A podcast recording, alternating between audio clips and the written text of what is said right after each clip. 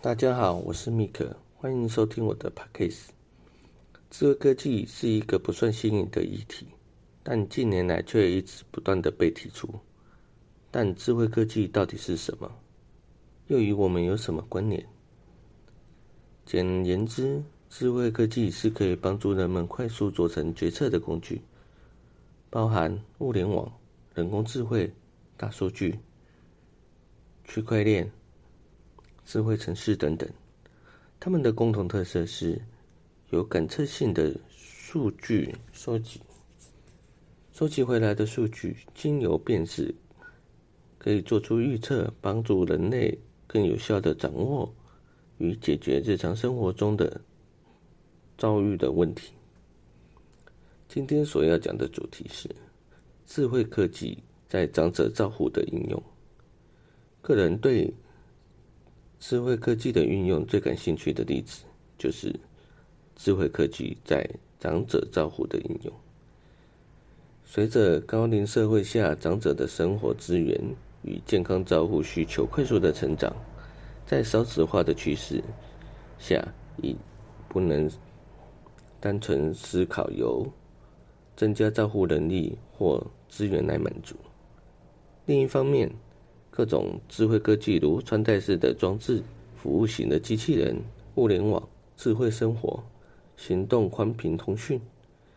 人工智慧等。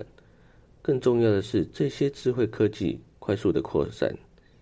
已经普及至每个人的生活应用。将这些智慧科技深入长者的日常生活，开发适合长者使用的科技产品。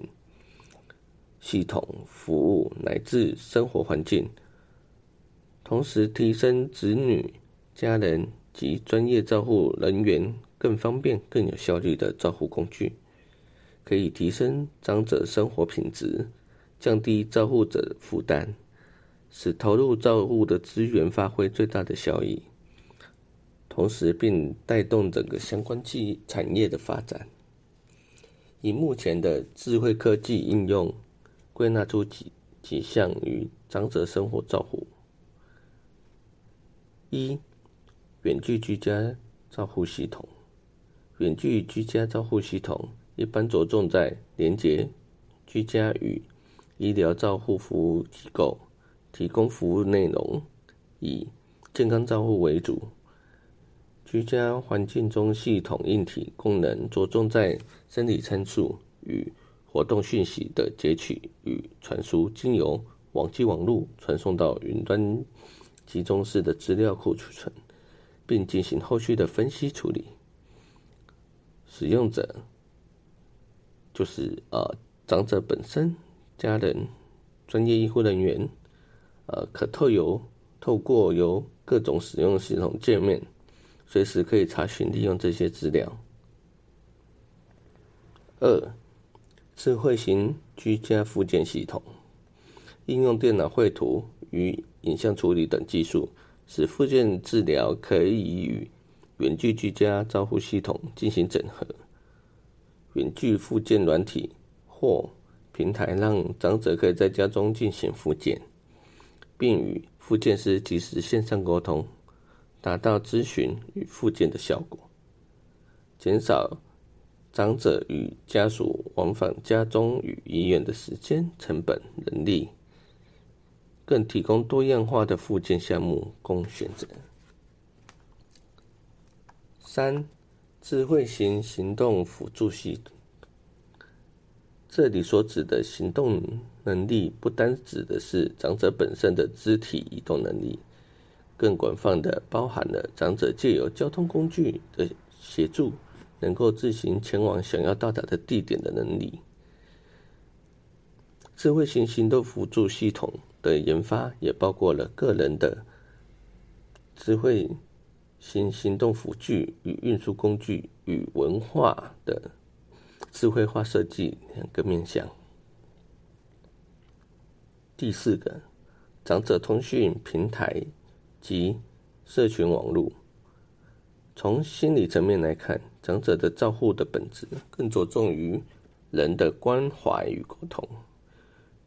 许多专为长者开发的通讯平台及社群网络，提供学习、社交活动、旅游等，提升长者社会参与的服务，以及照护能力的美和饮食、就医服务等长者生活资源的协助。最后，呃，面对未来高龄社会的形态，智慧科技与长者生活与照护应用是产业界重要的机会，能借由照护需求带动庞大的产业效益。从上游的科技产业，到中游的生活产业，到下游的服务提供者，更可以提升专业照护人员的形象，减缓家庭照护者因家庭照护的工作沉重而必须提早离开职场的压力。在前面所述的几个科技研发的基础上，产业界积极的参与，将研发的成果转变为产品，实际造福长者和其照护者，才能展现这个领域研发的价值。以上是我今天的 p a c k a g e 谢谢收听。